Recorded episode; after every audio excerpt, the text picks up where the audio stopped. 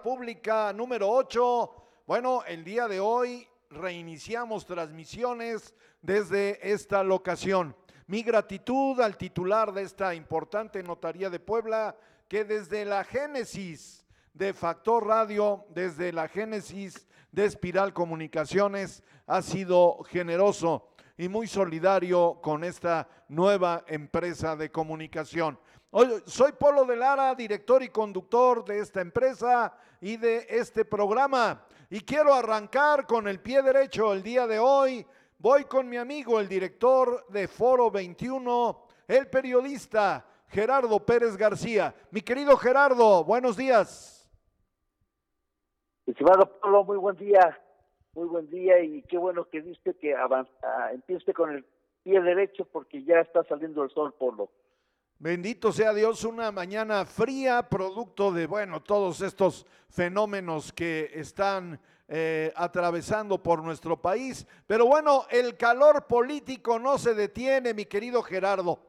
Hay que festejar en este tercer aniversario del arribo de Andrés Manuel López Obrador a la presidencia. Es pregunta, Gerardo. claro que hay que festejar algo porque, repito, ya salió el sol.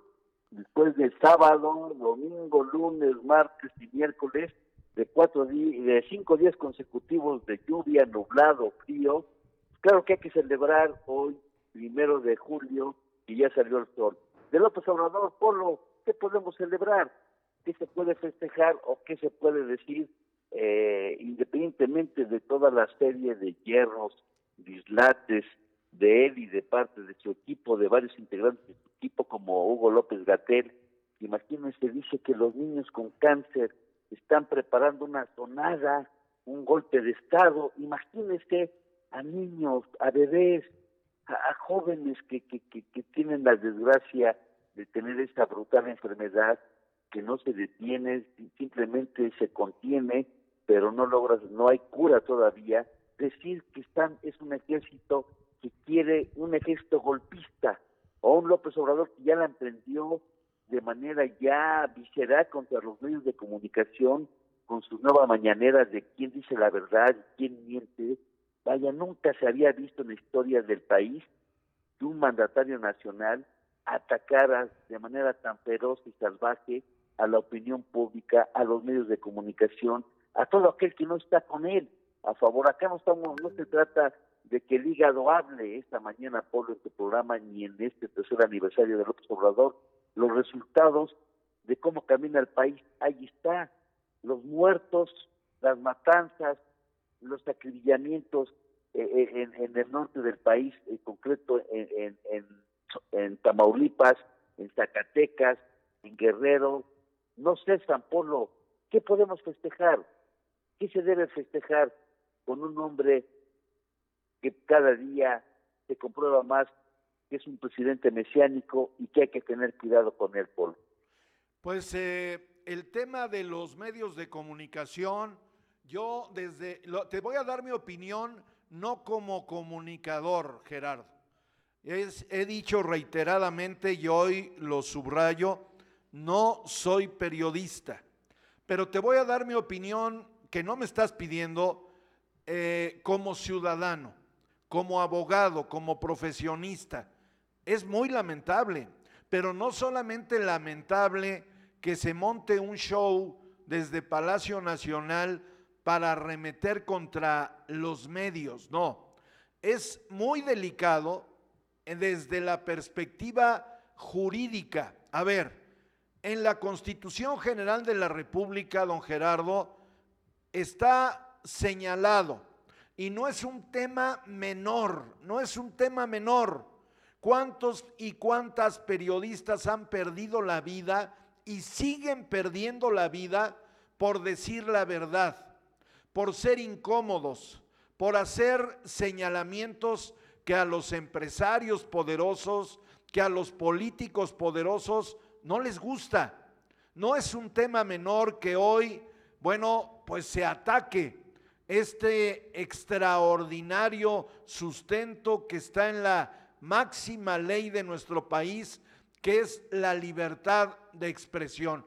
yo no solamente estoy con la boca abierta, no, no, no, porque a mí me parece un tema, si me das permiso, de, de, de, ay, de, cotorreo, de, de, vacilada, eso de llevar a esta niña poblana que es antropóloga y que si tuviera un poquito de vergüenza, no debería haber aceptado estar ahí en, en Palacio Nacional. Pero el tema, desde mi perspectiva, y no quiero ser alarmista, Gerardo, es sumamente delicado. ¿Por qué? Porque tú y yo revisamos eh, columnas políticas, revisamos redes sociales todo el tiempo, a cada hora, cada minuto. Y esto lo único que va a provocar o ya provocó es generar una situación de caos y de más violencia hacia quienes estamos hoy en medios de comunicación. Es un tema gravísimo, Gerardo. Claro, Polo, claro. Yo pregunto, le pregunto a su audiencia, amplia audiencia, le pregunto a usted, si bien se definió, usted no es que sea periodista, usted es un comunicólogo, es una persona de, de amplio bagaje en las relaciones públicas, en la política. ¿Quién es López Obrador para ser el censor de los medios de comunicación. ¿Quién es él? Él es el presidente de México y por ese hecho ya se, va a convertir en juez y parte, que solamente lo que se escriba bien de él es como lo va a aceptar. Y luego, como bien dice usted, para desgracia de Puebla y de los poblanos, pues es una poblana la que va a estar al frente de este, de este programa semanario allá en Palacio Nacional, porque lo que busca López Obrador, Polo, solamente son distractores, distractores. Preguntábamos eh, el jueves, un jueves antes del domingo 6 de junio en su programa de usted, que se vislumbraba un proceso electoral más que violento, dado la serie de asesinatos de aspirantes y de candidatos y candidatas a puestos de elección popular, y que el fantasma de la violencia estaba rondando para el domingo 6 de junio, lo que llevaría a un alto abstencionismo. Pues resulta que casualmente, Polo, casualmente, las bandas del crimen organizado el domingo 6 de junio se declararon en huelga de brazos caídos.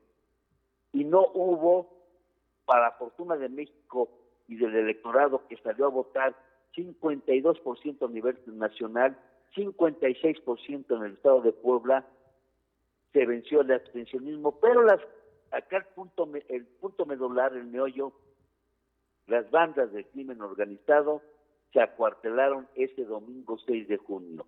Pero a partir del 7, del lunes 7 de junio, al corte de hoy, van ocho matanzas, Polo. ¿Qué pasa? ¿Qué acuerdos se está teniendo soterrados que ese domingo 6 de junio no salió nadie a las calles a matar y ahora vemos cómo los enfrentamientos a plena luz del día allá en Tamaulipas con ancianos, con jóvenes, con mujeres que no la debían, gente que iba caminando y se cruzaron con estos verdaderos eh, animales con una pistola y con un arma a asesinar Polo. Temas que no habíamos visto en México así. Y, yo pregunto, Gerardo, de verdad lo pregunto como ciudadano muy preocupado. Todos los días vemos actos de violencia, masacres, asesinados, eh, muertos por todos lados. Y la pregunta obligada es, ¿cómo para qué la Guardia Nacional? La segunda pregunta, mi querido Gerardo, ¿en dónde está el ejército? La tercera pregunta, ¿qué pasa con las, eh, pues las, las guardias locales, las policías estatales? ¿En dónde estamos? ¿En manos de quién estamos, Gerardo?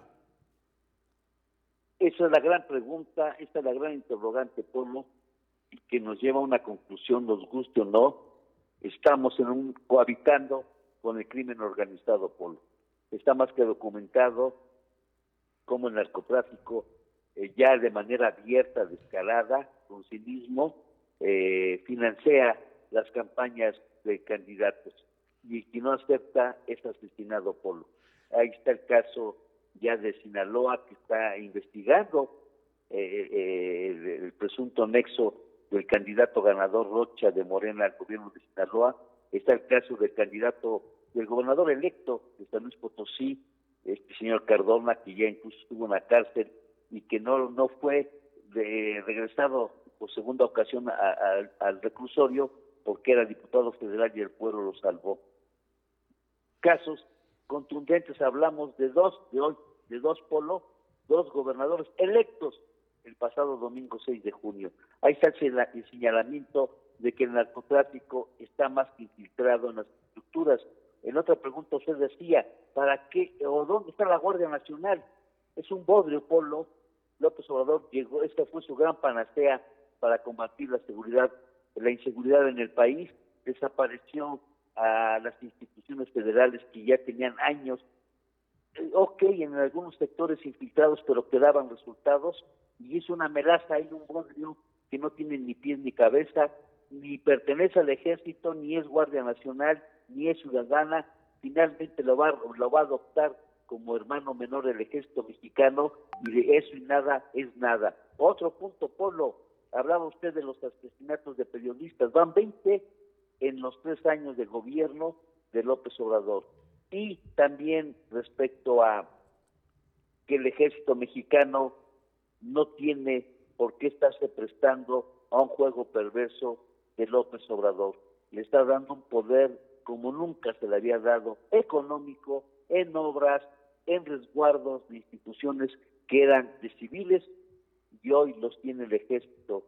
¿Qué está preparando López Obrador? ¿A dónde quiere llegar el 24 con esta serie de acontecimientos?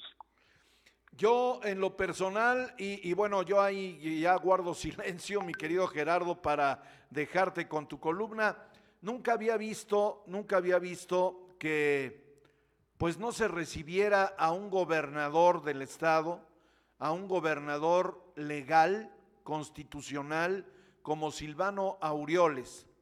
Yo puedo entender que Silvano aprovechó, como dice el presidente, o quería aprovechar el foco de la mañanera, que tiene muchos seguidores. Pues sí, pero todos son seguidores de la 4T, no, no seguidores de todo el país, hay que aclararlo. Pero oye, la descortesía de que no saliera alguien a saludar al gobernador, a decirle pase usted a esta sala, tómese un café, no lo va a recibir el señor presidente, pero lo va a recibir la secretaria de gobernación. Yo, yo esto lo veo como un eh, desmoronamiento de las instituciones y de verdad todavía escucho aquí en mi oído a un López Obrador, el líder opositor más importante que ha tenido este país, hay que decirlo, cuando decía al diablo con las instituciones. Es altamente peligroso lo que está sucediendo en México. El micrófono está contigo, Gerardo, para tu columna. Claro, Polo, claro, es que va concatenado este, este señalamiento que acabamos de hacer muy puntual con lo que está aconteciendo con el PRI. Pero para cerrar este tema, Polo, ahí está el caso de Nicaragua, con Daniel Ortega encarcelando a todo aquel que osa levantar la mano para la elección presidencial de noviembre. Ahí está como sujetado y sometido a los medios de comunicación allá en Nicaragua. Va por su cuarto periodo, 14 años gobernando este pequeño país nicaragüense. Yo creo, nos guste o no, que el país, si no hay un acto, se está encaminando a que López Obrador se convierta en todopoderoso, sujetando a todas las instituciones autónomas, a los poderes legislativo y judicial. Está el caso, ya le van a alargar, o está por completarse el mandato ilegal de dos años más del presidente de la Suprema Corte de Justicia de la Nación. Eso va concatenado con la columna y el desmoronamiento del PRI Polo, que lo hemos señalado puntualmente, el 70% del electorado priista a nivel nacional cayó en esta gestión de Alejandro Moreno Alito, un gobernador, un exgobernador de, de Campeche que ni siquiera pudo retener su estado en estos pasados comicios. Eh, Electrones en 2016 tuvo vergüenza y dignidad y al perder siete gobernaturas de dos en juego, presentó su renuncia de manera irrevocable como dirigente nacional del PRI. Hoy, 2021, Alito, o Anlito, como ya le dicen a Alejandro Moreno, de 15 gobernaturas en juego, de esas 15, el PRI gobernaba 8. Las 8 las perdió Alejandro Moreno y solamente el PRI tiene, tendrá a partir de fin de año y al 2024 solamente cuatro estados gobernará. Es una verdadera debacle, es el hundimiento del Titanic tricolor a manos de un José Murat Casab que se ha adueñado del PRI, que es el verdadero cacique y tiene de, de títere Alejandro Moreno y compañía, cuyo objetivo es ir en alianza en el 24 con López Obrador y se va a convertir el PRI en el primor polo. Sí, el PRI es un verdadero desastre, desastre. Hay quienes no lo, quieren, lo quieren aceptar. Perdóname, otra vez voy a invadir tu columna, Gerardo, pero yo lo dije hace 12 años. Hace 12 años se los dije en una rueda de prensa aquí en Puebla. Lo voy a tener que decir. Era yo consejero nacional del PRI y se los dije.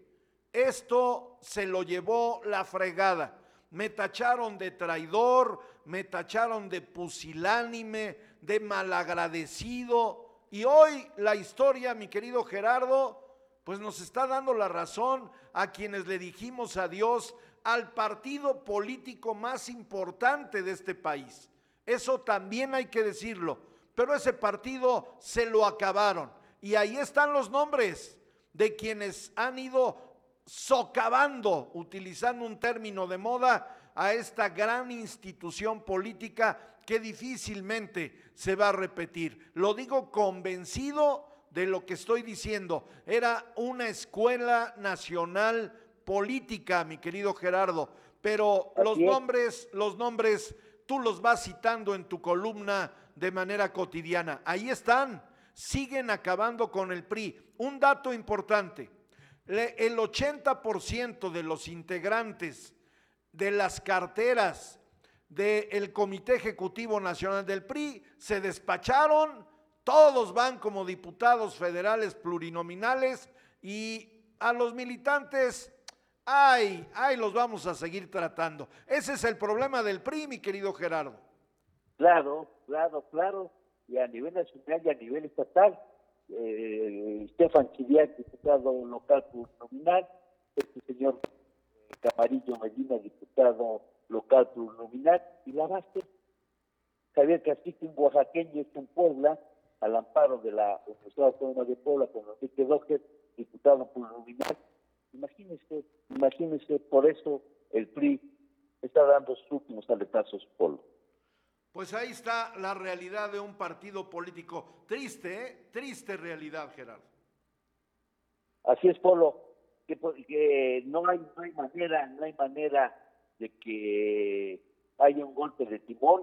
Eh, Ulises Ruiz, el gobernador de Oaxaca, está haciendo intentos, pero no se ve, no se ve eh, que las bases turistas, las eh, escasa militancia que ya queda, tenga fuerzas para, para salir eh, y exigir la demanda, la renuncia de Alejandro Moreno al frente de la dirigencia nacional.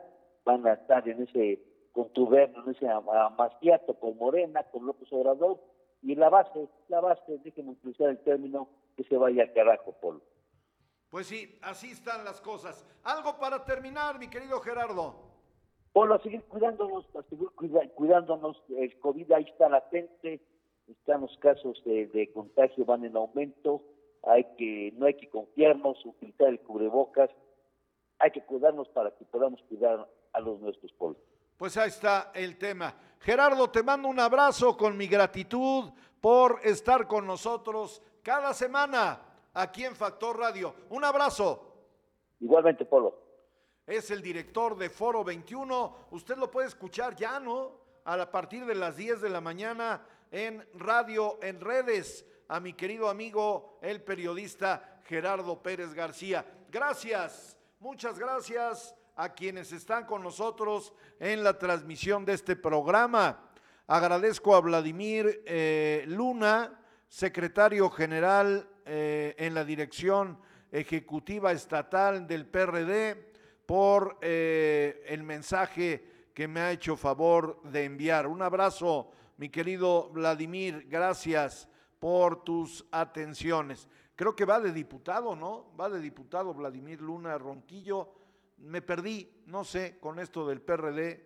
La verdad, este, ya, ya no supe eh, si va de, de diputado Vladimir, pero le mando un abrazo afectuoso. Muchas gracias a todas y a todos. Voy a quienes ya están con nosotros en el programa el día de hoy. María Luisa López Esteban me dice muchas felicidades maestro, un abrazo con mucho cariño, mis mejores deseos de bienestar y muchas bendiciones. Gracias maestra por estar con nosotros esta mañana y por las atenciones. Nora, Fuentes, mi querida Nora, me dice Leopoldo de Lara, excelente cumpleaños. Ah, muchas gracias, mi querida Nora. Son poquitos.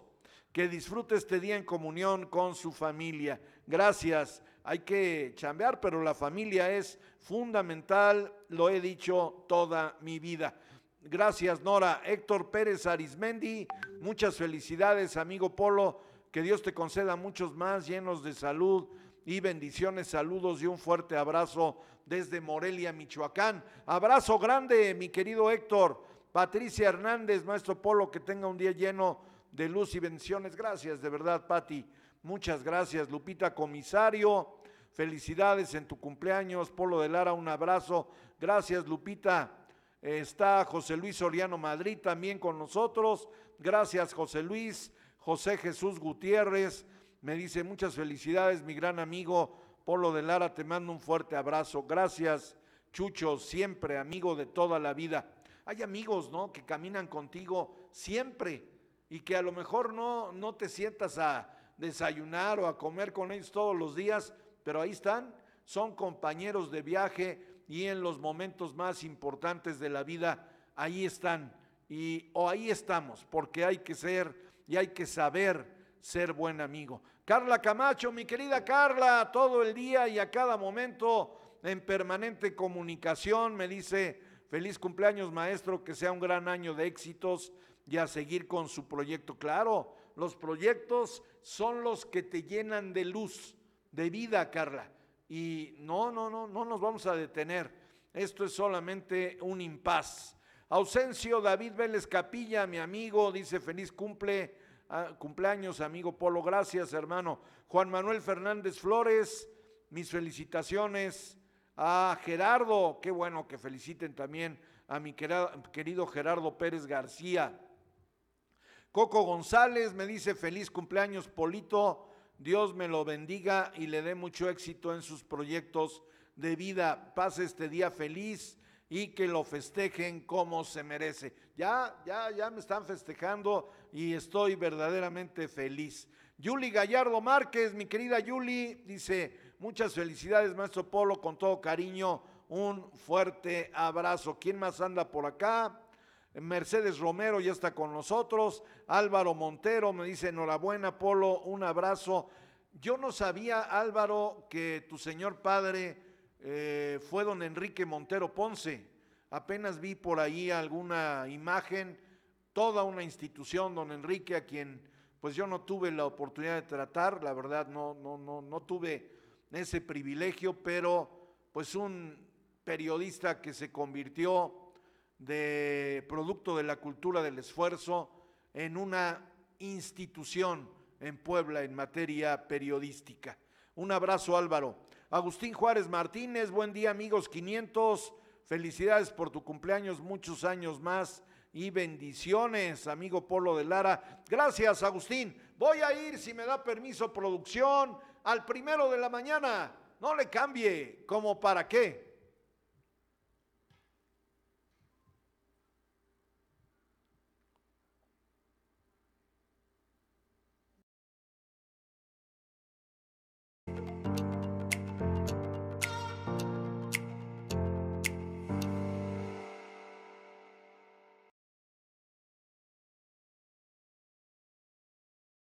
De pollo, medio kilo de chorizo, 250 gramos de mermelada, dos bolsas de pasta, un kilo de plátano, una pieza de piña, un manojo de rábano, un manojo de cilantro, un kilo de zanahoria, una pieza de pepino, un kilo de jitomate, medio kilo de chile jalapeño, medio kilo de tomate, un kilo de cebolla, 385 pesos con envío a domicilio incluido. Pide tus despensas al WhatsApp. 22 23 79 0101 o al 55 81 33 21 76. Comerciantes de mayoría y menudeo. Central de Abasto Puebla. El chalán de la Central de Abasto Puebla. Te lleva hasta tu casa. Mi despensa centralera. Del 6 al 12 de abril. Incluye medio kilo de rachera, medio kilo de carne molida mixta, 700 gramos de pierna y muslo de pollo, medio kilo de chorizo, 250 gramos de mermelada, dos bolsas de pasta, un kilo de plátano, una pieza de piña, un manojo de rábano, un manojo de cilantro, un kilo de zanahoria, una pieza de pepino, un kilo de jitomate, medio kilo de chile jalapeño, medio kilo de tomate, un kilo de cebolla, 385 pesos con envío a domicilio incluido. Pide tus despensas al WhatsApp 22 23 79 0101 o al 55 81 33 21 76. Comerciantes de mayoría y menudeo. Central de Abasto Puebla. El chalán de la Central de Abasto Puebla te lleva hasta tu casa. Mi despensa centralera. Del 6 al 12 de abril. Incluye medio kilo de rachera, medio kilo de carne molida mixta, 700 gramos de pierna y muslo de pollo, medio kilo de chorizo, 250 gramos de mermelada, dos bolsas de pasta, un kilo de plátano, una pieza de piña, un manojo de rábano, un manojo de cilantro, un kilo de zanahoria, una pieza de pepino, un kilo de jitomate, medio kilo de chile jalapeño, medio kilo de tomate, un kilo de cebolla, 385 pesos con envío a domicilio incluido. Pide tus despensas al WhatsApp 22 23 79.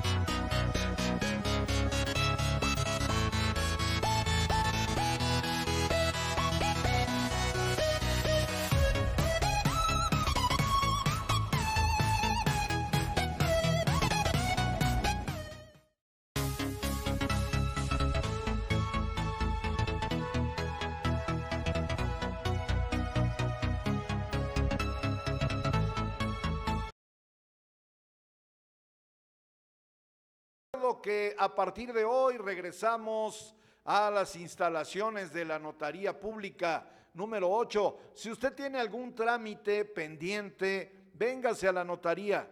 Aquí se cuidaron todos los detalles, todos los temas relacionados con el COVID, sana distancia, a la entrada, lo siguen haciendo, eh, pues checan la temperatura, te dan gel y ha habido una atención permanente en las instalaciones de la Notaría Pública número 8 que está en la 12 Norte, 608, 806.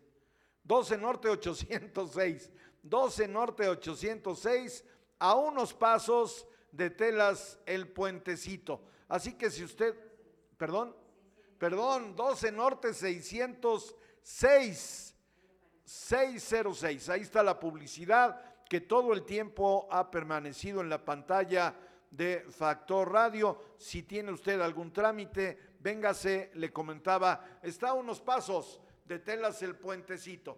Voy ahora a un enlace telefónico hasta el Centro de Estudios Superiores de Tepeaca. Nos da mucho gusto dar a conocer toda la información de lo que se está haciendo en este centro universitario que mucho ha beneficiado a la región. Estoy con la doctora Angélica Osorio Espinosa, que es la jefa del Departamento de Investigación y Laboratorio de la licenciatura en Medicina, la licenciatura de médico, cirujano y partero. Doctora Angélica Osorio, ¿cómo le va? Buenos días. Buenos días. Aquí estamos muy bien. En la pandemia, con la pandemia encerrados, pero bien. Pues sí, no hay de otra, doctora. Oiga, a ver, antes de entrar en materia y preguntarle sobre la actividad y los proyectos que tienen en el CES, usted como médico, a ver, ¿qué nos dice? Porque hoy estamos de verdad de manera preocupante ante un escenario de en donde la información está muy tergiversada. Primero López Gatel nos decía que no había que usar el cubreboca, que no pasaba nada. Bueno, se atrevió a decir que el presidente tenía una fuerza moral y que por eso no le iba a dar COVID y bolas le dio COVID al señor este Gatel. Luego nos dicen que, bueno, poco a poco ha ido disminuyendo, han llegado las vacunas, pero ahora nos dicen que hay un rebrote, doctora. ¿Esto es cierto?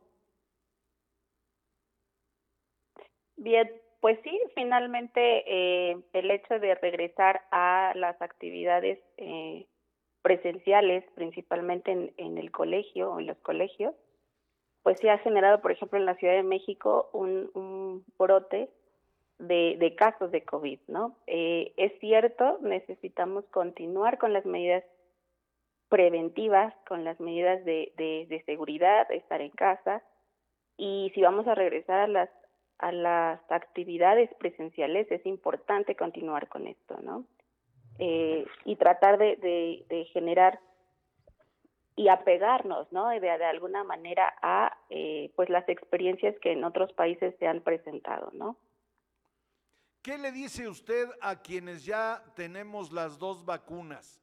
¿Cómo nos debemos comportar? Porque hay quienes, pues, ya se soltaron el chongo, prácticamente ya nos están cuidando. Así es, finalmente, bueno, somos seres humanos y de alguna manera tenemos esa necesidad de estar eh, en comunidad o en sociedad, ¿no? Finalmente, lo que debemos hacer es, como lo mencioné, seguir con las medidas de seguridad. A pesar de ya tener las vacunas, pues eso no es una certeza de, eh, de evitar el contagio. Lamentablemente, este virus ha, ha tenido bastantes eh, mutaciones y experiencias como lo que ha sucedido en India, en donde ha habido un, un, una nueva cepa del virus, pues no nos asegura nada, ¿no? Entonces, a seguirnos cuidando, eh, a pesar de tener, insisto, las vacunas, hay que tener las medidas de seguridad, seguir con, el gel antibacterial, seguir con el uso del cubrebocas, la careta, eh, tratar de tener el menos contacto social posible. Pues ahí está, ahí está lo que nos dice la doctora Angélica Osorio Espinosa, titular del Departamento de Investigación y Laboratorios de Medicina, allá en el CES. ¿Qué estamos haciendo en el CES, doctora? Cuéntemelo todo. Bien, pues principalmente hemos tratado de llevar a cabo actividades relacionadas con la investigación médico-científica. Eh, hemos tenido eventos en los que participan nuestros estudiantes a nivel nacional, a nivel internacional. Hemos participado con, con la Benemérita Universidad Autónoma de Puebla, en la Facultad de Ciencias Químicas, con el doctor Daniel Limón. Eso que, que estamos viendo ahorita en pantalla, esa imagen, es de un curso de manejo de, de animales, en donde obviamente, bueno, pues como estudiantes de medicina, lo primero que tenemos que tener es contacto con, con estas pequeñas especies para saber manejarlas y para que puedan desarrollar esas habilidades de investigación. Normalmente hacemos o tratamos este, de hacer estas, este acercamiento con, con la ciencia, porque si bien eh, es importante que ellos conozcan el funcionamiento de la fisiología del ser humano, también es importante que conozcan cómo se maneja un, eh, una especie de laboratorio, ¿no? ¿Qué, están haciendo, ¿Qué están haciendo ahí, doctora? Están precisamente en un curso de eh, manejo de animales, de laboratorio. Entonces ahí la, la, instructora les está mostrando las pequeñas especies, las cepas de, de, de, de animales que existen para uso de laboratorio. En esa imagen estamos viendo precisamente las diferentes cepas, la Wistar, Sprague Dowley, Long Evans, NIH, la Zucker, la Zucker es una cepa modificada genéticamente para producir un modelo de diabetes. Entonces, en, este caso, eh, el modelo experimental hace que los estudiantes puedan eh, probar algunos fármacos o algunas nuevas sustancias que puedan tener efectos sobre la diabetes. Y entonces eso es investigación básica. Antes de que llegue al humano, se tiene que probar en animales. Eh, estas eh, imágenes que usted me manda, eh, ¿cuándo, ¿cuándo realizaron estas prácticas, doctora? Esto fue precisamente el en noviembre de 2019. Noviembre 2019. Todo esto prácticamente está detenido, ¿verdad? Por el momento, pero seguimos trabajando. Ahorita tenemos actividades en línea. ¿Qué, están haciendo en línea? A ver, platíqueme, porque eh, quienes están interesados en incorporarse en ya solicitar su inscripción a la carrera de medicina allá en el Centro de Estudios Superiores de Tepeaca, bueno, pues están ávidos de saber si no se puede hacer la práctica de manera presencial, ¿cómo se está haciendo, doctora? Bien, eh, nuestros docentes han tenido también la iniciativa de generar eh, videograbaciones acerca de los de las actividades que se realizan en el en el laboratorio.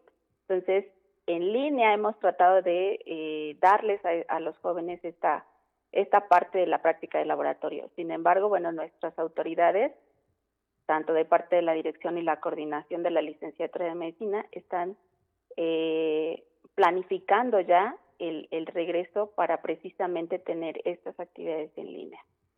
perdón, bueno, las actividades que están llevando en línea ahorita se puedan ya realizar en físico. De hecho, hemos este, manifestado la necesidad de que los compañeros o los estudiantes que ingresaron en este semestre y que nos, nos tomó eso en, en estos momentos de la pandemia, retomen las actividades de laboratorio presenciales, con todas las medidas de seguridad, con todas eh, eh, las actividades que conlleva tener un, un comité de seguridad e higiene que va a verificar precisamente que se lleven a cabo estas medidas. Bueno, pues muy bien. ¿Qué más Vamos a terminar con esta interacción que tenemos con usted hasta el Centro de Estudios Superiores de Tepeaca. ¿Qué les dice usted a quienes están ya tomando la decisión, o bueno, aún no la toman, de eh, saber en qué institución de educación superior van a estudiar, doctora? Pues que tomen la mejor decisión basada en lo que eh, la universidad les está ofertando. Realmente, insisto, a pesar de que estamos en pandemia, estamos teniendo actividades en línea. El, eh, hemos participado en, el, la Semana Internacional del Cerebro, en donde una de nuestras egresadas obtuvo el tercer lugar en, la, en el concurso de carteles y eh, esto es un currículum, ¿no? Todas las actividades médico-científicas que se realizan en el Centro de Estudios Superiores de Tepeaca van a ayudar a los estudiantes a tener un currículum que les va a permitir participar en cualquier actividad, ya sea a nivel médico, a nivel de consulta. ¿Por qué? Porque ayuda a, aumentar el conocimiento. A nivel eh, posgrado, ellos tienen esta facultad y esta habilidad para poder desarrollarse en un posgrado, en una maestría o en un doctorado. Y finalmente, bueno, también está la parte clínica en donde ellos también con estas habilidades pueden, pueden desarrollarse. ¿no? Muy bien, ¿A dónde, ¿A dónde acuden en este momento, independientemente de que nosotros tenemos toda la información en la página de Factor Radio? Eh, ¿Algún teléfono que directamente con usted para inscribirse? Oriéntenos, doctora. Bien, está la página de, de, Facebook de la Escuela del Centro de Estudios Superiores de Tepeaca. Este, también nosotros, bueno, como departamento está el departamento de, perdón, el Facebook de investigación, lo pueden encontrar como investigación CES. Sí. Y, eh, conmigo se pueden comunicar al 22 28 46 21 07. El teléfono del colegio, bueno, es el que normalmente está activo. Eh, pueden también enviar correo electrónico. el correo electrónico es investigación arroba medio tpaca.edu.mx.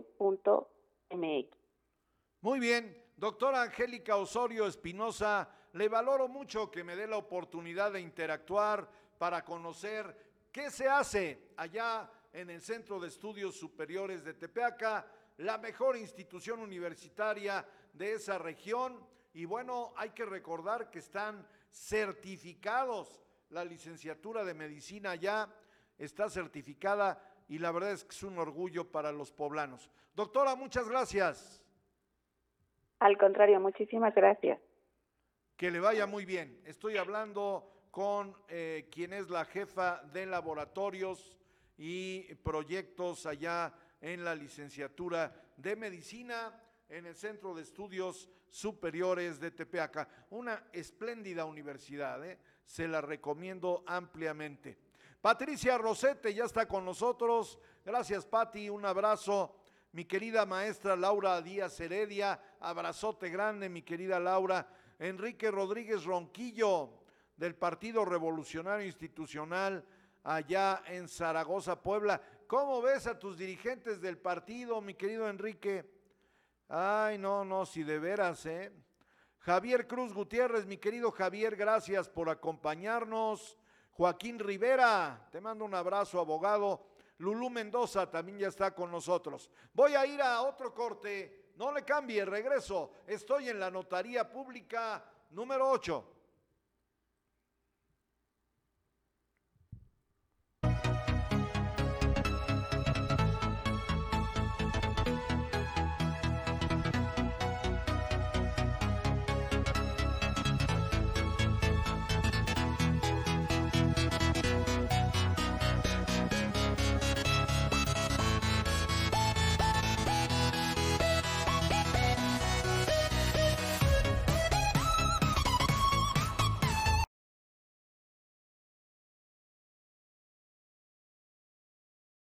Un manojo de cilantro, un kilo de zanahoria, una pieza de pepino, un kilo de jitomate, medio kilo de chile jalapeño, medio kilo de tomate, un kilo de cebolla, 385 pesos con envío a domicilio incluido. Pide tus despensas al WhatsApp 22 23 79 0101 o al 55 81 33 21 76. Comerciantes de mayoría y menudeo. Central de Abasto Puebla.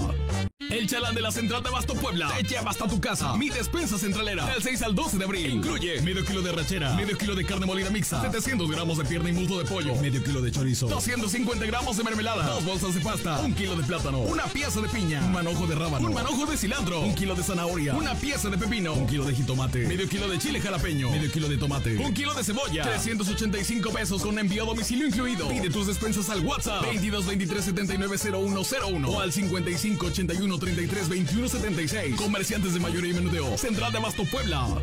El chalán de la Central de Abasto Puebla te lleva hasta tu casa. Mi despensa centralera. Del 6 al 12 de abril. Incluye medio kilo de rachera, medio kilo de carne molida mixta, 700 gramos de pierna y muslo de pollo, medio kilo Eso a Factor Radio. Les recuerdo que a partir de hoy reiniciamos transmisiones en la Notaría Pública número 8, 12 Norte 606, aquí en el corazón de la ciudad de Puebla. Mi querida Yuli Rivera, gracias por tu mensaje, gracias por tu cariño, mi querida líder. Abrazote grande, amigos de toda la vida. Gracias, Yuli. Andrés Rivera también ya está con nosotros. Y me voy ahora hasta Cholula. De Tepeaca regreso a Puebla y ahora voy a Cholula con nuestro gurú que andaba desaparecido, mi querido amigo Rodolfo Herrera Charolet. ¿Cómo estás, Rodolfo? Buen día. Buen día, gracias, Polo. Bueno, pues aquí estamos de regreso a las actividades. Tuvimos un buen tiempo este, en relax, pero bueno, este, el, esta semana yo creo que ha bajado en la intensidad electoral, ya, eh, pues, ya se van acomodando las fichas. Hay lugares donde hay violencia, pero bueno, son los menos con la comparación del Estado, la capital importante, las ciudades importantes. Lo, lo trascendente que he observado es precisamente que, que, vamos a llegar a 100 mil 100 mil eh, muertes violentas en el sexenio de Andrés Manuel López Obrador. ¿Cuántas, Rodolfo? 100 mil. Vamos a llegar en este año a 100 mil. Eh, tres Ay, veces más que Fox y Felipe Calderón. O sea, eh, Calderón llegó a esta altura del sexenio a 26 mil muertos, en lo máximo, en la parte más álgida, y Andrés Manuel va a llevar, pues lleva ochenta y tantos mil, o sea, quiere decir que a finales de este año estamos a mitad del año y ya tiene ochenta y tantos mil, o sea. Oye, oye, Rodolfo, entonces quiere decir que esta, pues esta práctica, la que invocó López Obrador de abrazos y no balazos y desaparecer la Policía Federal, transformarla supuestamente en Guardia Nacional, que yo ya no entendí porque ahora nos dice el gobernador electo de Sonora que no, que está integrada por militares y marinos. O sea, todo esto pues no ha funcionado, Rodolfo. Bueno, una de las estrategias desde el principio era militarizar las fuerzas policiales sí, claro. eh, civiles. Eh, hubo reticencia del Senado y de los diputados y le dieron este pues hay un, un artículo que son cinco años cinco años comando civil o al menos este esa era la idea que iban a tener injerencia militar para fortalecer la Guardia Nacional pero ahora la iniciativa es de que sea militar que se le quite esa máscara ese artilugio que habían hecho para que eh, los diputados sean los que decidan que la Guardia Nacional sea militar pero no, no, no es correcto. Estamos hablando ya de una militarización de, del Estado mexicano que estaría propenso pues a una a una dictadura. Es, es, eh, va en retroceso. Estamos hablando de un presidente que efectivamente gobierna, pero gobierna mal. El, el, la, en los abrazos y no balazos ha beneficiado a las redes de, delincuenciales, ha crecido lejos de bajar, ha crecido. Podemos observar, por ejemplo, que pues quedó en libertad el hijo del Chapo, fue a visitar a la mamá, a la mamá del Chapo, este, este el Pacífico, el, los gobiernos morenistas eh, fueron vistos como gobiernos ligados con las bandas delincuenciales. Y uno de los problemas más graves, pero más graves, es la cantidad de muertos, eh, candidatos muertos durante eh, este proceso electoral que culminó el 6 de junio. O sea, es la cifra de asesinatos más altos y atentados en toda la historia eh, del país. Entonces, el gobierno de la República dejó pasar, dejó que las bandas ajustaran cuentas y que se despacharan a los candidatos. El, el partido que más sufrió pérdidas de militantes candidatos y que fueron, bueno, y que están vinculados de alguna forma con la con la, el crimen organizado o con el combate o asociados o ligados fue Movimiento Ciudadano, es el partido que más bajas tuvo en ese sentido y con ese perfil. Otros, otros también lo tuvieron, pero en forma aislada. El, el análisis que he observado y que, que no, pues no me, me preocupa, me preocupa más que, que ocuparme porque yo no puedo hacer absolutamente nada. Esto compete al gobierno de la República, pero la pasividad eh, de este gobierno hace que pues la delincuencia haga lo que se le da la gana. La efectividad de meter a la cárcel a las personas, estás hablando del 1%, uno de cada 100 eh, son condenados. Eh, alrededor de 4, 5 o 10 máximo de cada 100 son aprendidos.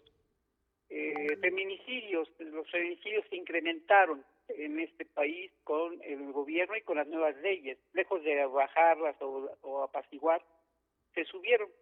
Eh, la pobreza, la pobreza aumentó, aumentó eh, al doble. Estábamos hablando de 8 millones de pobres, pobres, pobres. Pues ahora son 19 pobres, pobres, pobres. Entonces, ahora la clase media disminuyó sus ingresos y bueno, como dice el presidente, tiene razón, le vino como anillo al dedo la pandemia porque le echa la culpa. Dice el refrán y es muy grosero, pero dice que cuando la partera es pendeja, le echa la culpa, ya sabes a qué. Entonces, este, la verdad, es un presidente populista, pero la clase más amolada, la más dañada, es clase media y clase eh, pobre, o sea, los pobres. Eh, el gobierno de los pobres es un discurso. El ejemplo, hace un año, hace dos años cuando inició el sextenio, va para tres, las tortillas costaban 10 pesos el kilo en las tortillerías una red que hay en todo el, estado, que conocen como nombres Nialtican, son los que vendían las tortillas más baratas. Costaba 10 pesos con papel 11, ellos lo regalaban. Eh, nos anunciaron que a partir de ayer o hoy las tortillas van a costar 17 pesos el kilo. O sea, el 70% aumentó en tres años. Si a ti te dan, es como el chiste de la Bartola, y te dejo esos dos mil pesos pero pagas el teléfono, el aumento de la Comisión Federal y las tortillas, ¿no? O sea, eh, sí te da dinero, le da a los pobres, pero le da a los pobres, pero le quita más. La pobreza aumentó y esto quiere decir que los programas sociales que teníamos antes eran más, eh, sí llegaban, había más programas sociales, pero ahora con el sistema clientelar de dar el dinero a los pobres de forma directa, o clases medias o jubilados o lo que sea, el dinero se dilapida, pero no llega a resolver un problema de fondo, que es que no haya gente pobre, que no tenga, no tiene oportunidades de ingreso y entonces aumenta la delincuencia, los robos en tra eh, atentados, robos en casa, habitación, eh, en fin, fraudes, fraudes blancos, medianos, este, el fraude blanco o de cuello blanco, este, se incrementó en este país. Eh, lejos de, apaciguar la, eh, la delincuencia, de, reducirla, se incrementó. Se puede hablar de porcentajes fríos y absolutos. La Coneval y organismos internacionales califican a México pues mal, mal en el combate a la delincuencia. Eh, los índices delincuenciales van en aumento, lejos de, mantenerse o bajar. Esa es la parte más, más preocupante. Eh, por otro lado, el gobierno de la República estableció un mecanismo eh, de clientelar que obviamente mm, propicia que la gente no trabaje y que crea que con los dos mil pesos o los tres mil o la cantidad que sea que les regalan van a resolver sus problemas. Y no porque los incrementos en las tortillas, el incremento ahora no pueden comer carne, antes comían una vez a la semana, ahora ya no, ahora cada 15 días, no se diga de mariscos o esas cosas ya de lujo, eso ya es para los fifí, los que pueden comer pollo, carne, carne de cerdo, eh, pues camarones y cosas así, mariscos, y, y equilibrar su dieta en una semana, pues son los fifis, porque ya comer es un lujo y entonces pues deben conformarse con frijoles y tal vez sean de los de gorgojo porque este, los frijoles buenos son más caros. Entonces creo que el, abatimiento de la pobreza fracasó este gobierno, ya tres años no puede no puede mover el rumbo que lleva porque sigue con la con la necesidad de regalar el dinero y está viendo cómo aumenta más para seguir manteniendo esa pues esa clientela electoral que no entiende que le está dañando al país y que se están dañando ellos mismos. Dime tú cuánto ha bajado la luz, no ha bajado. ¿Cuánto ha bajado eh, la gasolina? Tampoco.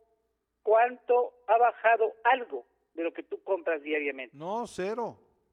Entonces, pues es, es el, la promesa incumplida, es un gobierno que, con todo respeto, fracasó. Fracasó y no porque no pudiera hacerlo, sino porque está anclado en el esquema del pasado, en donde los niños con cáncer tienen la culpa por morirse, en donde como no votan, pues no tiene caso que la gente con cáncer sea atendida en los sectores salud. Y el sector salud pues hace tres días se murió un amigo de mi hermano, eh, hermano de un amigo de mi hermano muy cercano, y este, pero quiere acusar de negligencia médica, que no lo atendieron porque tenía un problema en el cerebro y se tardaron 15 días para operarlo, cuando era urgente. Si yo tengo cáncer, pues no me pueden atender, afortunadamente no lo tengo, este, pero si lo tuviera, tendría yo que ir a consulta y que el especialista me vea ahí por dentro de un año, ¿no? Entonces, si tengo cáncer, pues lo más probable es que no llegue al año. Entonces, el, lo, eh, lo que está pasando es el desmantelamiento, y eso es lo más grave, el desmantelamiento de las instituciones públicas. Exacto. El, el, el aniquilamiento de la seguridad social como la conocemos está eh, destrozada y sobre todo ya le echó ojo a las APORES, ya está viendo la forma de cómo allegarse más fondos para regalar dinero y ahí pues sí, te puedo decir que las APORES, aparte de que no sirven para maldita la cosa, porque eh, el sistema de pensiones en México beneficia a los bancos y no a los trabajadores. Si tú ahorras un peso hoy, vas a recibir un peso diez centavos dentro de diez años. Sí te puse el ejemplo hace, y tengo un ejemplo y lo he mantenido firme, invertí mil pesos en cada uno de mis hijos en una cuenta de ahorros hace más de un año. Ha ganado, ha ganado afortunadamente, lleva un peso 17 centavos en más de un año. Eso es todo.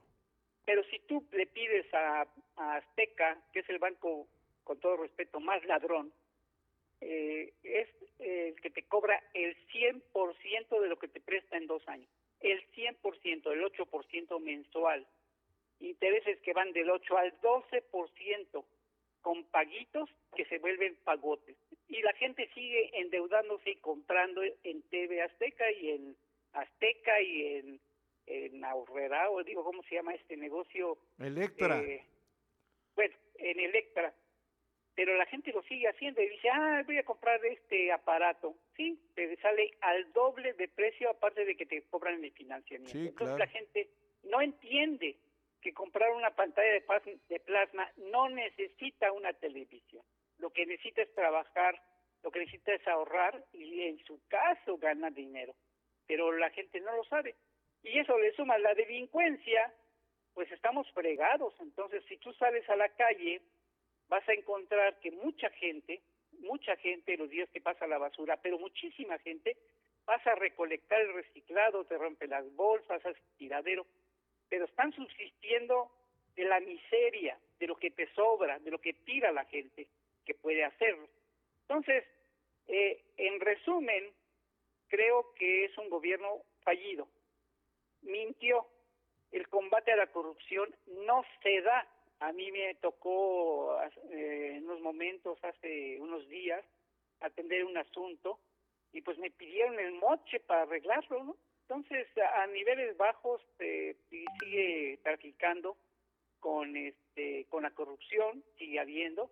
Eh, te puedo decir con franqueza que investiguen al secretario de, Protección Civil de San Andrés Cholula, donde está multimillonario, tiene tres casas, presume de la riqueza que tiene y era un miserable pobre hace tres años y se hizo rico en San Andrés Cholula. Entonces, eh, ¿por qué? Porque eh, inspeccionaba los antros y hay que saber que los antros pues pagan un buen dinero y reparten buen dinero. Entonces, este tipo de corrupción de la 4T, eh, que es su bandera, es falsa, porque hay pruebas contundentes donde hay corrupción que no se persigue. Entonces, eso y la inseguridad, que es la que me preocupa también.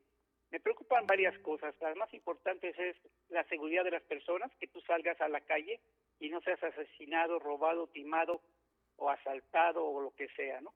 Que no seas golpeado.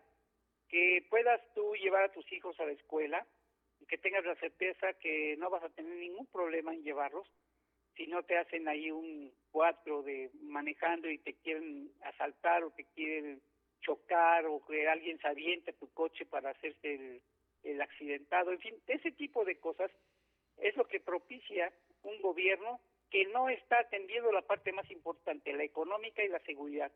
Y después le suman la seguridad social, pues entonces, ¿para qué sirve este gobierno? ¿Para regalar el dinero? Pues mejor mandamos a Santa Claus o a los Reyes Magos, a los Pinos, digo, o a Palacio Nacional, que sale más caro, pero bueno, eh, yo creo que ser Santa Claus o los Reyes Magos, por eso nada más es una vez al año, porque si todo el año te la pasaras regalando, pues no creo que cualquier economía de cualquier es cierto, familia es cierto, por eso es exactamente lo que pasa en una familia. Si una familia se pasa regalando el dinero que ingresa, nunca va a construir su casa, nunca va a pagar su coche, va a endeudarse, va a quedar en la miseria, porque no está enseñando a producir.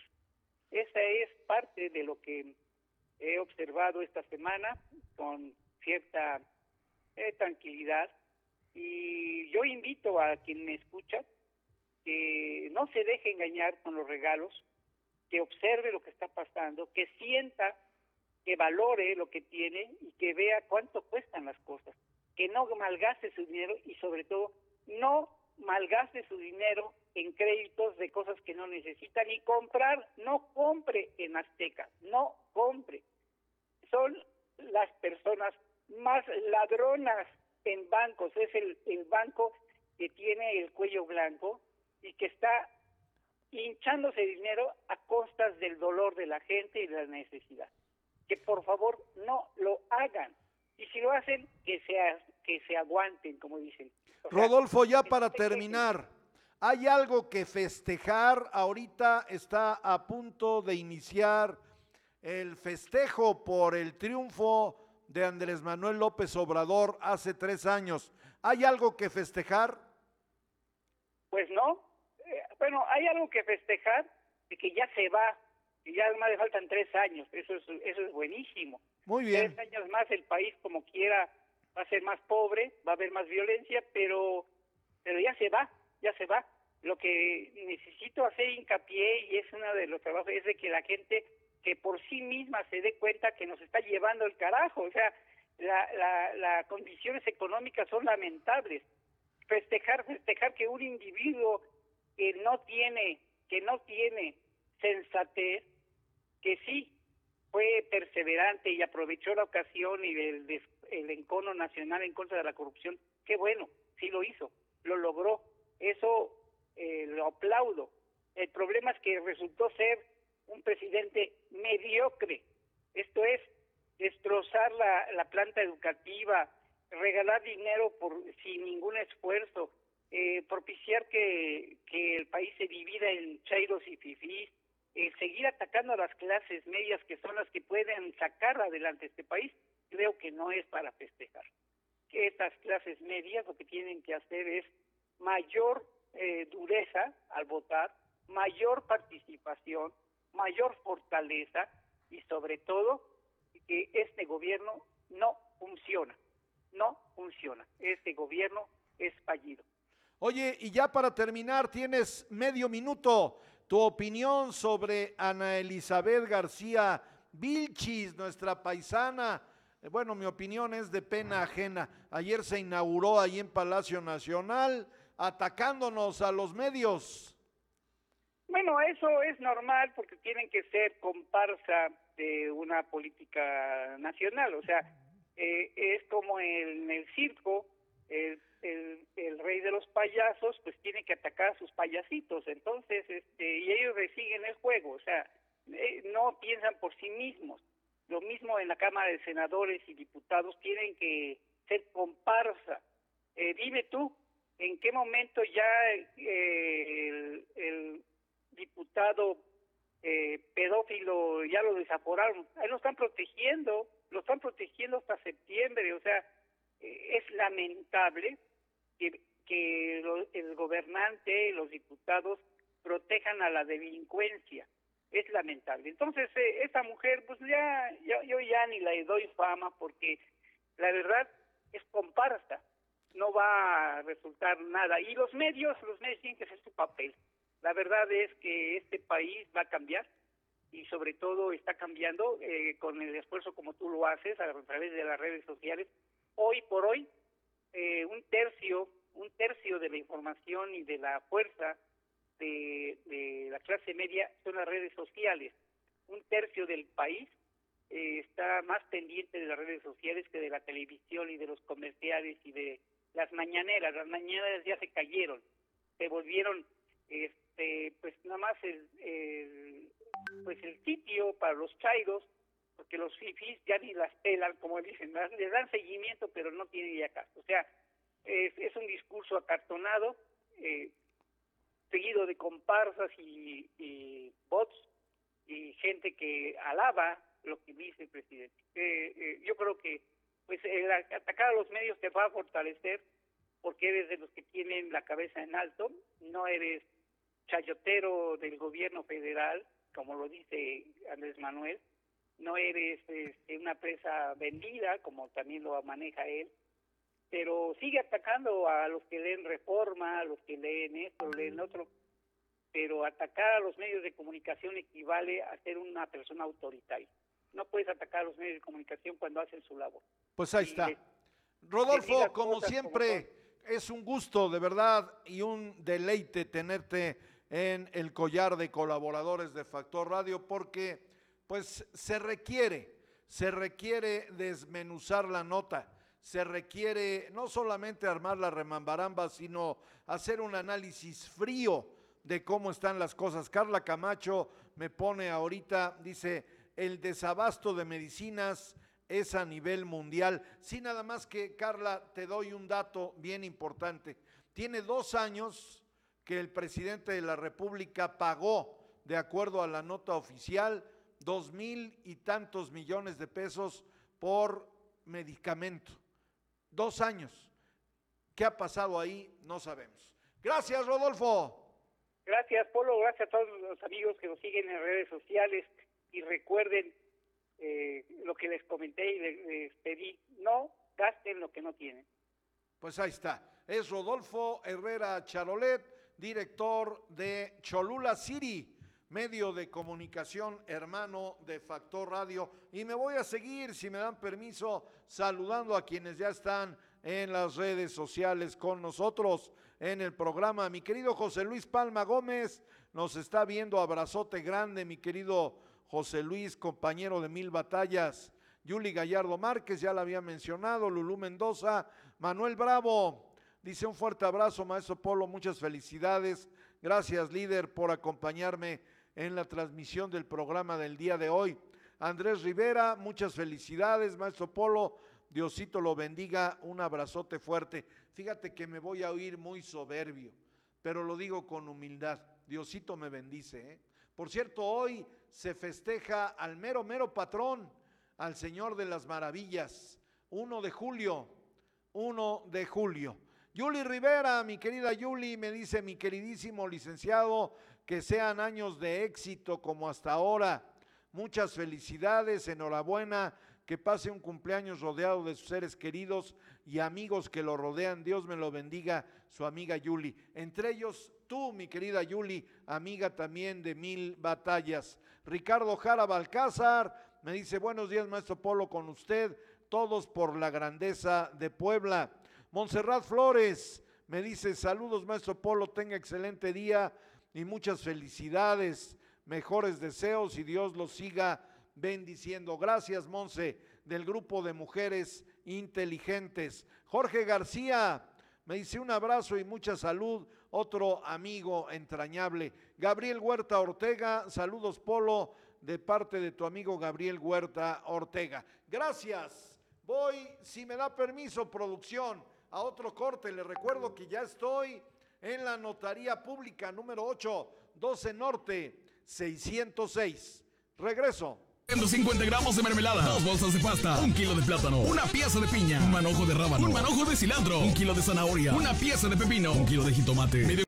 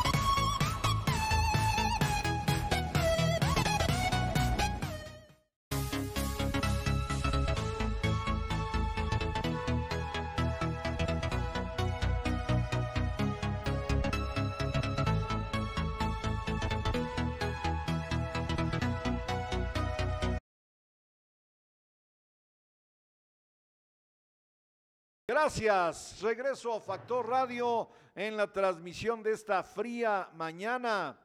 Jorge Sánchez Zacarías, rector de la Universidad Benito Juárez, me dice felicidades, disfruta tu día. En eso ando, mi querido rector, y hazlo inolvidable. Un fuerte abrazo. Gracias, muchas gracias. De verdad, Jorge, por tus comentarios. Voy ahora hasta la hermana República del Perú con la periodista amiga de esta casa, Yanina Chocano, ¿cómo te va, Yanina? Buen día. Buenos días, muchas gracias, maestro. ¿Cómo le está yendo por allá? Pues aquí vamos hoy, eh, quienes llevaron al poder a Andrés Manuel López Obrador están festejando tres años del triunfo electoral, pero bueno, muchos problemas en México, muchas complicaciones, un, pues una guerra abierta contra la clase media de este gobierno, que es pues la clase productiva, la clase que trabaja, la clase que es el motor de la economía, desabasto de medicamentos para niños con cáncer, ayer manifestaciones terribles, un subsecretario de salud que dice que los niños con cáncer son producto de una estrategia de, de un golpe de Estado, cosas que no acabamos de entender, Yanina. Pero bueno, pásame el reporte mejor de Perú. ¿Cómo van las cosas por allá? Bueno, tenemos ya este, vacunados más de 7 más de 7 millones de vacunas inoculadas y está, hemos recibido un lote de más de un millón de vacunas de Estados Unidos de regalo de Pfizer y estamos en el proceso de vacunación ya en la fase de los 58 y 59 años y se, calcula que durante este mes de julio se va a vacunar toda lo que es la fase de 50 años, o sea, de, en grupos, pero con fechas, pero a partir, hasta los 50 años. Bueno, pues es una excelente noticia, ¿no? Mr. Biden está enviando regalitos que mucho le valoramos, la verdad, porque nuestros países andan en la lenta, mi querida Yanina. Bueno, sí, aparte nos ha regalado unos congeladores especiales, más de 100, que son para guardar eh, las vacunas, para poder llevarlos a, ciudades y regiones donde es muy difícil tener, guardar la línea del frío, ¿no? Entonces, eso nos está ayudando bastante para la vacunación y para los nuevos lotes de Pfizer, porque el presidente actual ha comprado un lote muy importante de, vacunas Pfizer, porque el día de julio, el presidente actual no, este, Sagasti deja el poder y al nuevo presidente del Perú Yanina, te voy, a pedir que no te muevas, no muevas tu móvil porque ensucia, se ensucia la, la comunicación. Te pierdo, por favor.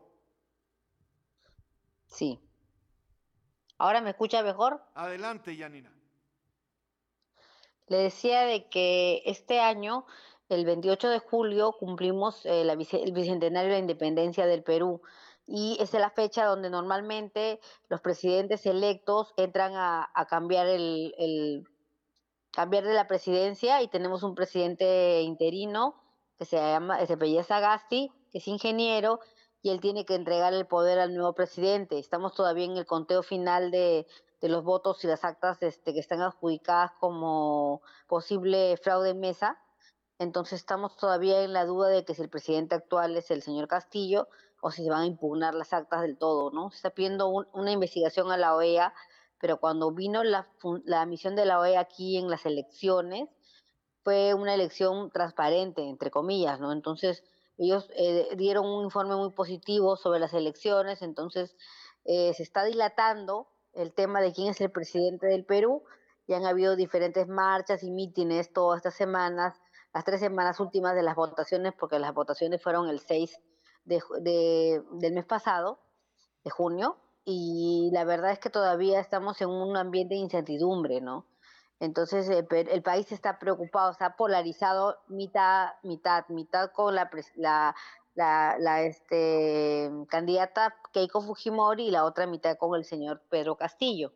Entonces vivimos un ambiente realmente, si bien es cierto, empezamos el mes de la patria, es un mes para nosotros festivo, pues mm, con tantas bajas y los más de más de la cantidad grande que hemos tenido de fallecidos por COVID, pues es un país que está de luto realmente, no estamos pasando un momento muy difícil en nuestra historia realmente. Sí, hay una indefinición ahí. ¿Y cuándo finalmente tendrán ya luz ustedes en cuanto a eh, el tema del poder ejecutivo de la presidencia del Perú? Mire, nosotros estamos calculando que, se van a hacer las impugnaciones y debe ser antes de la quincena de julio una respuesta. Debería ya tenemos una respuesta. En esta semana debería definirse en realidad quién es el nuevo presidente porque ya la economía fluctúa mucho, el dólar sube bastante, va, sube y baja porque no hay estabilidad económica política, ¿no? Entonces la economía también se altera. Entonces, eh, se va a ver muchas personas que, que, dicen que si gana Castillo van a viajar porque es un gobierno socialista y pues este, muchas personas tienen negocios y tienen un estilo de vida que no están de acuerdo con el socialismo, ¿no? Y con la izquierda. Entonces, nuestro país últimamente ha sido pues de, de total este mm, eh, democracia, ¿no? Entonces, las cosas totalitarias para muchas personas no son las mejores, ¿no? Entonces nosotros esperamos que la democracia gane y que gane el mejor, pero que realmente se logre un cambio positivo para este bicentenario de nosotros, ¿no? Pues sí, ahí están las cosas. ¿Algo más, mi querida Yanina? Bueno, este, siempre el comentario que siempre les hago de que a pesar que tengamos las vacunas completas, pues tenemos que usar siempre el cubrebocas y siempre este, ver que hay nuevas cepas acá en Perú, la, la, la variante es Delta, que es una variante de la India, que es muy fuerte y que la estamos tratando de combatir, ¿no? Pero en el Perú, como ha habido un montón de mítines, bueno, se, prevé una tercera ola de contagios para de, acá unas semanas y siempre el comentario es, por favor, en cualquier país del mundo sigan cuidándose, aunque tengan la vacuna y adelante, porque esto todavía, lo del virus, aún estamos luchando, no hemos terminado todavía con él. Pues Janina, te valoro mucho como cada semana tus comentarios para tener pues esta interacción con tu país que es muy importante y nos permite establecer un escenario de contraste para ver también cómo vamos en México. Janina, un fuerte abrazo. Igualmente, lo valoro mucho y muchas gracias a toda nuestra audiencia en Puebla y en el mundo. Gracias, es la periodista Janina Chocano. Voy a regresar a la imagen que tenemos aquí de nuestro programa. Juan Manuel Fernández Flores está con nosotros. Gracias, Juan Manuel. Voy a ir a la otra vía de comunicación que tenemos con todos ustedes. Gracias, gracias de verdad a Montserrat Flores del grupo de Mujeres Inteligentes. Un abrazo, mi querida Monse. Qué gusto. El periodista Hugo Rodríguez Solares me manda felicitaciones Gracias, Hugo. Te lo valoramos muchísimo. Mi querido Sergio Montes me dice, muchas felicidades, mi polo, pásatela increíble, ¿no? Bueno, y me está mandando una, una botellita de mochandón. Sí, pero en la imagen, a ver, la voy a poner aquí rápido en la imagen para que vean. De champán mochandón. Ay, caray, pues sí se antojó, ¿no? Dice, déjate consentir por tus seres queridos. Claro, por supuesto, el cumple hay que festejarlo. Hay que primero darle gracias a Dios de que nos da la oportunidad de seguir acá. Dice, Dios te siga bendiciendo hoy y siempre. Feliz cumpleaños. Te mando un fuerte abrazo. Gracias a mi querido amigo, mi querido amigo Sergio Montes por esta muestra de cariño, de aprecio. Gracias. ¿A qué voy? Mi querido doctor Silvino Vergara Nava, ¿cómo te va? ¿De qué nos platicas esta mañana? Muy buenos, muy buenos días, muchas gracias. Pues primero para felicitarte y después para comentarte que hay los temas de los cuales parece que abundan los temas actualmente. El primero de julio pues ya cumplió tres años también la la la fecha de esta eh, dichosa transformación y que bueno pues desafortunadamente cada día las cosas se ven mucho más complicadas y hay, digamos que poco en el horizonte que, hacer mención, ¿no?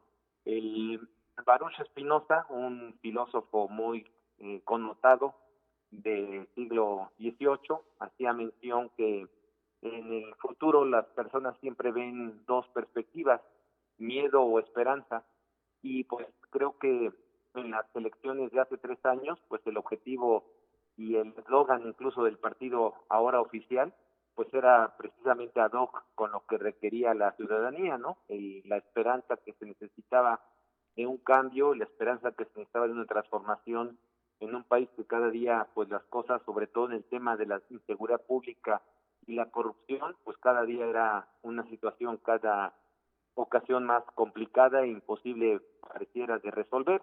Y bueno, precisamente por eso hace tres años fueron las elecciones con estas votaciones. Y bueno, pues hoy, tres años después, estamos viendo cómo pareciera que no se ha podido ni combatir la inseguridad pública ni combatir la corrupción.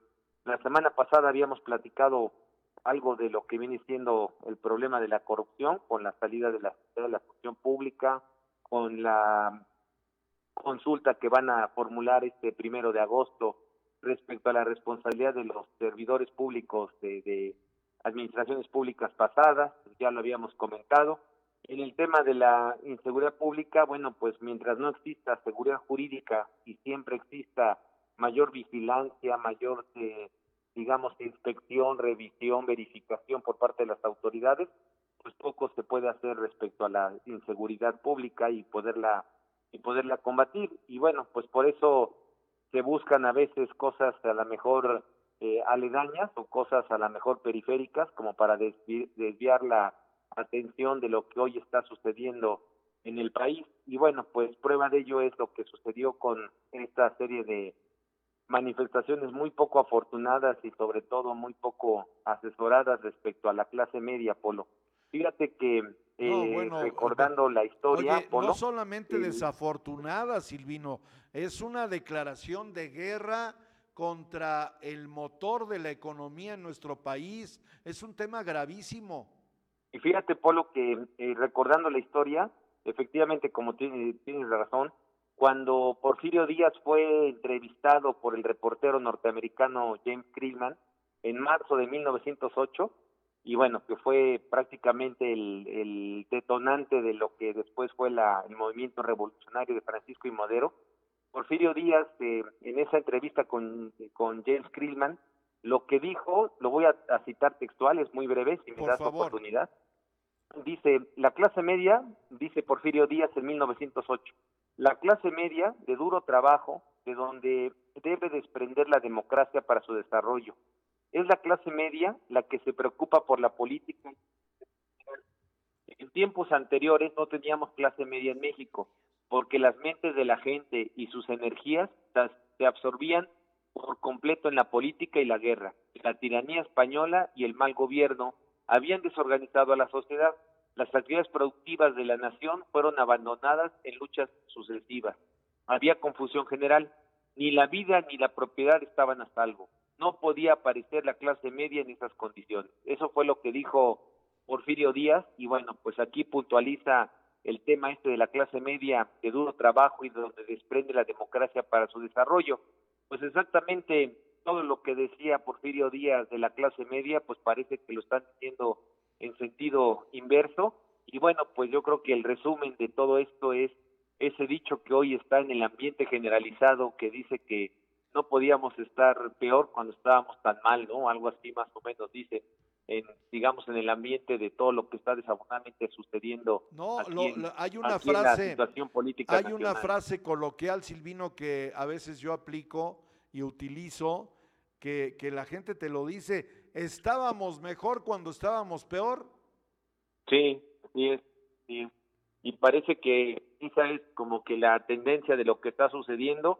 Y bueno, pues ahora ya eh, vituperar a la clase media y todo lo que está pasando, pues es una muestra verdaderamente de inestabilidad y una muestra de lo que está pasando, pues de una desgracia de falta de, criterio a tres años de una esperanza que finalmente, como decía Baruch Espinosa, pues se convirtió lejos de esperanza, pues yo creo que la gran mayoría de la población está olvidando esa esperanza y le está dando prioridad a lo que decía Baruch Espinosa, ¿no? El miedo, desafortunadamente.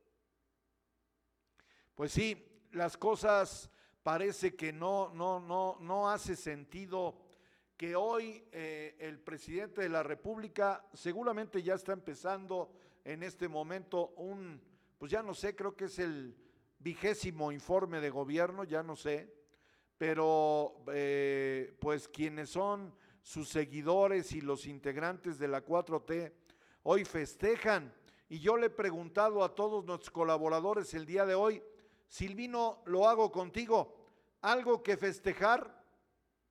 Pues creo que nada, finalmente nada, ¿no? Creo que la situación cada día está peor. Yo lo que he comentado es que había tres ejes fundamentales para la transformación.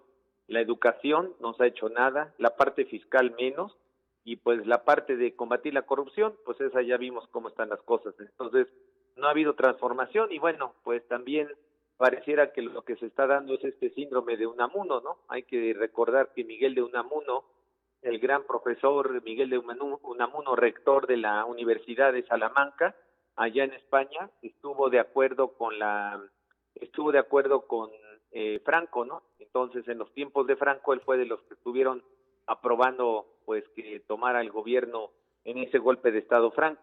Eh, una vez que tomó el golpe, de, una vez que sucedió este golpe de Estado, pues el, eh, Miguel de Unamuno, siendo rector de la Universidad de Salamanca, que recordemos que es de las universidades de mayor prestigio, pero que lejos de que eh, siguiera todos los, eh, digamos, lineamientos de lo que estaba sucediendo en ese tiempo con el gobierno de Franco, pues incluso acabó separándose del rectorado de la Universidad de Salamanca, ¿no? Lo que representó eso.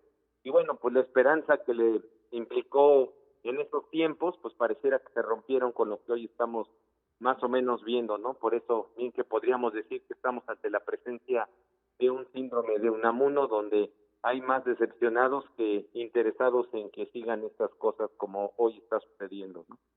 Pues muy lamentable, muy lamentable, mi querido Silvino. Hoy subimos una nota en donde pues tú, tú manejas también la parte fiscal y la parte de economía, políticas eh, en materia, pues de, no solamente de fiscalización, sino de, política política. Y subimos una nota el día de hoy en donde, pues, eh, hay, que, hay, que, hay, hay, que, hay que analizarlo a fondo. O sea, por un lado nos hablaron de austeridad, de mucha austeridad. Por otro lado, nos hablaron de que los corruptos eran los que se fueron. Por otro lado, nos han dicho que los conservadores han hecho las cosas para tirar el dinero. Te quiero compartir el, flyer que subimos el día de hoy, porque es increíble, Silvino. Mira, lo leo literalmente.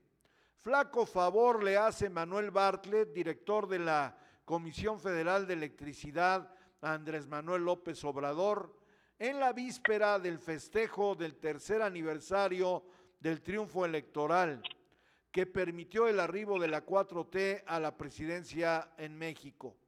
Esta empresa, Silvino, tuvo que pagar ayer la friolera cantidad de 270 millones de dólares a la empresa china Sino Hidro que tiene un consorcio con las empresas mexicanas Omega y Capsa por una indemnización, doctor, apegada a derecho, después de un litigio en la Unión Americana. Y todo por la necedad de no querer usar energías limpias. A ver, yo no entiendo entonces, ¿cuál austeridad? Estamos hablando de 270 millones de dólares. Silvino.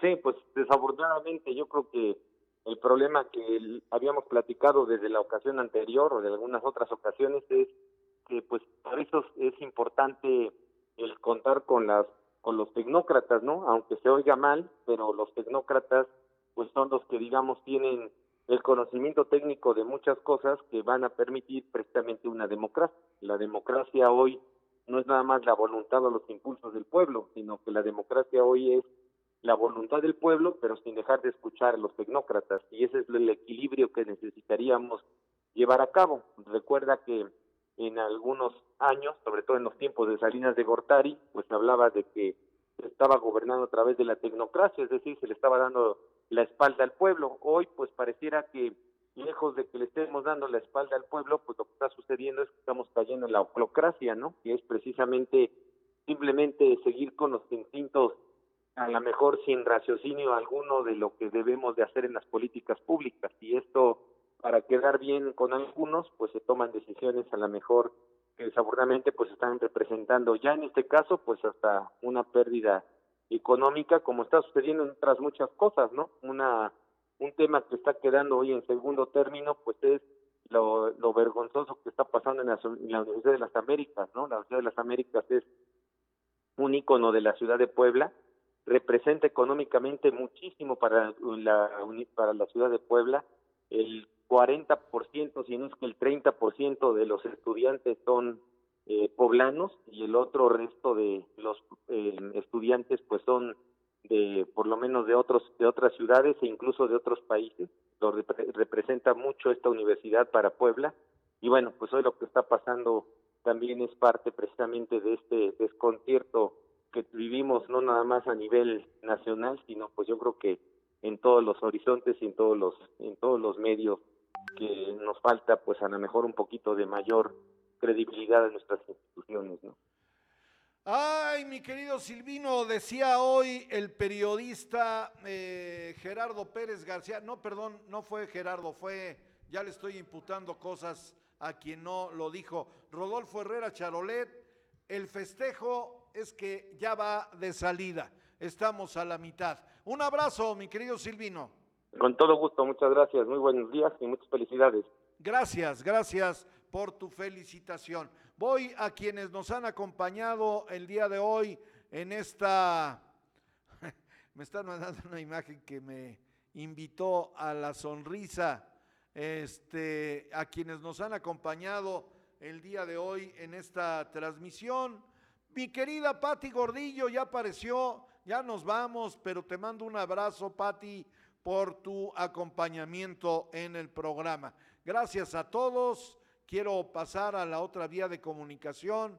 Eh, el señor Eduardo Ochoa, ex dirigente del PRD aquí en Puebla, dice, todo un show el que arma el PRIAN para desprestigiar al gobierno de la 4T y se indignan. bueno, está bien. Lo, lo pasamos porque aquí somos plurales. Dice, y se indignan cuando se les dicen sus verdades y piden la destitución de funcionarios responsables. ¿De veras será el PRIAN el que está provocando el desprestigio del gobierno de la 4T? Pues ahí se la dejo a don Eduardo Ochoa, ¿no? ¿Se acuerda que fue candidato a presidente municipal por el PRD y ahora es, bueno, de verdad, ¿eh? es eh, abanderado de la 4T con corazón y alma y espíritu? Mi querida, mi querida Griselda Yan me pone, Polo, recibe un abrazo muy grande, que lo disfrutes y que siempre Dios te bendiga.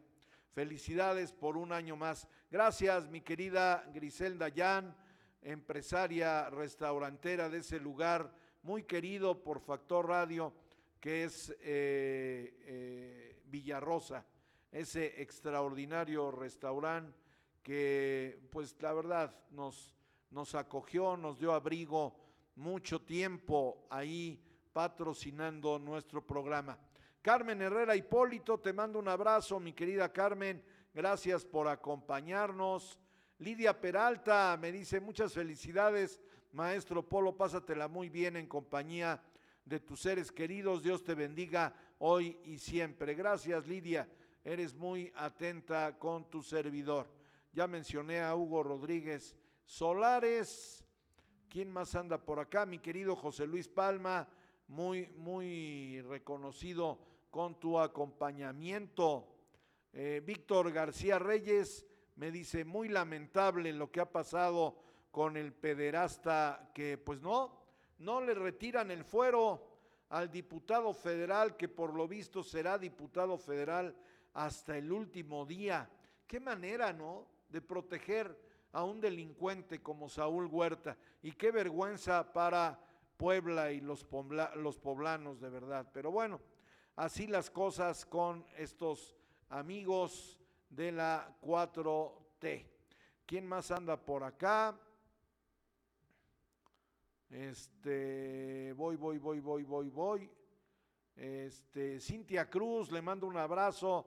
Gracias, Mónica Naude Lleverino. También está con nosotros Víctor Manuel Guerrero, mi querido tocayo Julio Rodríguez, periodista él. Gracias, gracias a todos quienes nos han acompañado este día, 1 de julio, arranca el segundo semestre de este 2021. Desde la Notaría Pública número 8 y a nombre de mi equipazazazo, le valoro mucho que me acompañe todos los días. A partir de este momento, usted puede bajar los podcasts y escuchar pues todo lo que aquí compartimos con usted. Eh, eh, estamos en Spotify y en todas las redes sociales. En Facebook tenemos una página, Factor Radio, dele like y le llegarán todas las notificaciones que estamos subiendo durante el día. Y también, bueno, estamos en YouTube, estamos en todos lados. A nombre de Saraí Muñoz Limón, nuestra directora ejecutiva, a nombre de Elvira Gaitán Cortés, nuestra coordinadora de enlace, a nombre de Sara Paola Flores en la asistencia de producción y a nombre de Marco Campo en el Twitter. Gracias. Nos vemos mañana puntuales. Adiós.